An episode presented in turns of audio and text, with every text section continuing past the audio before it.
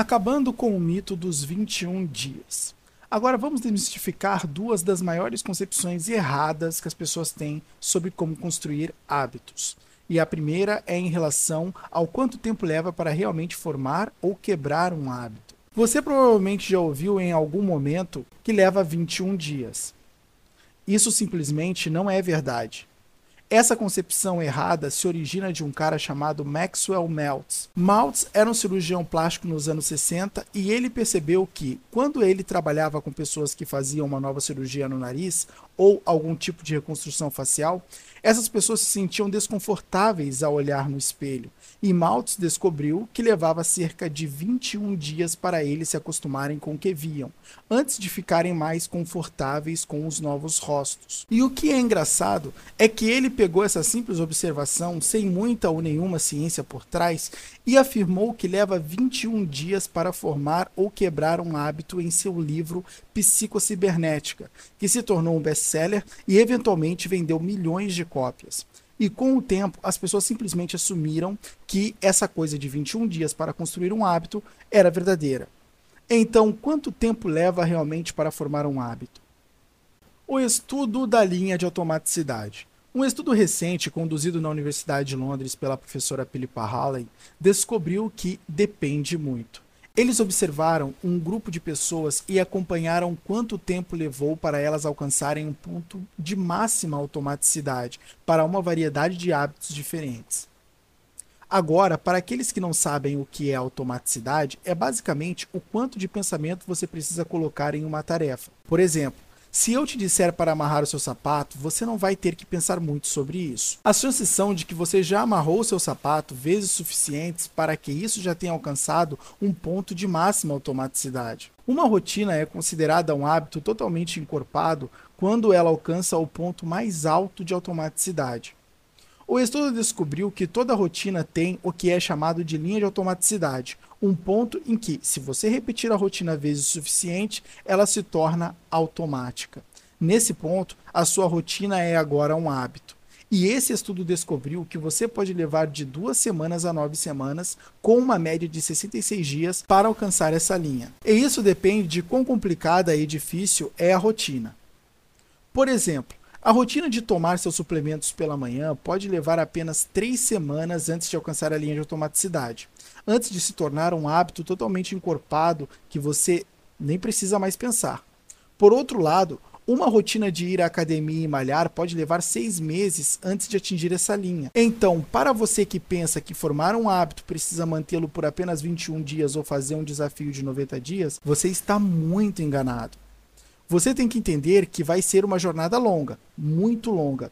Uma jornada que pode levar potencialmente quase um ano para completar, dependendo de que tipo de hábito você está tentando construir. Acabando com o mito de que as recaídas eram tudo. Como se manter nesses hábitos sem perder um dia por um ano inteiro? E isso pode levar você a uma segunda concepção errada bastante comum, que é a de que se você recair, se você ceder e fumar um cigarro, ou tomar uma bebida, ou perder um dia de meditação, acabou tudo. Muitos de nós temos o que eu gosto de chamar de mentalidade de tudo ou nada. Pensamos que perdemos todo o nosso trabalho por uma recaída e não temos a paciência necessária para vencer esse desafio em nossa vida.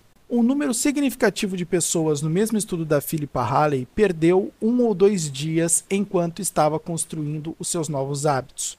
Talvez eles estivessem muito cansados ou talvez simplesmente esqueceram. Os pesquisadores aproveitaram essa oportunidade para olhar os efeitos disso na linha de automaticidade, e, para surpresa deles, eles descobriram que perder um único dia não tem um efeito claro no progresso. A quantidade de perda de progresso era quase inexistente. No entanto, eles descobriram que, se você continuar a recair, se você continuar a perder dias de ir à academia ou fazer sua meditação diária, então você começa a perder muito progresso se manter essa consistência de perda. Então, perder dois dias era significativamente pior do que perder apenas um dia, e perder uma semana era muito pior do que perder apenas dois dias. Então, o que isso significa?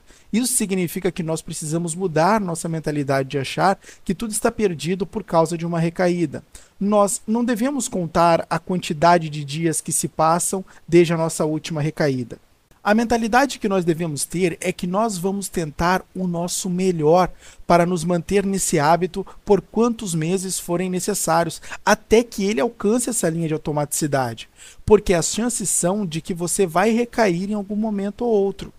De fato, estudos mostraram que 90% de todas as pessoas que tentam superar seus vícios ou construir novos hábitos recaem pelo menos uma vez ao longo de sua jornada.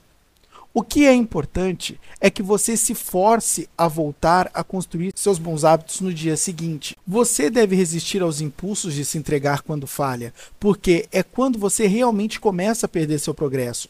Siga em frente que você eventualmente alcançará a linha de automaticidade.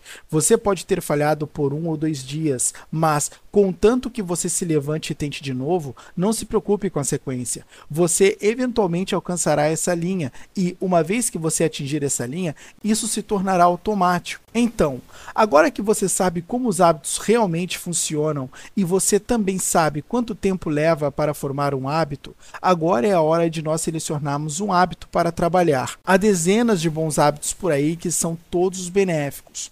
Então, nós vamos cobrir alguns deles e depois nós vamos escolher um e focar neste. Porque, lembre-se, nossa estratégia é adotar novos hábitos para que eles possam eventualmente substituir o seu vício atual.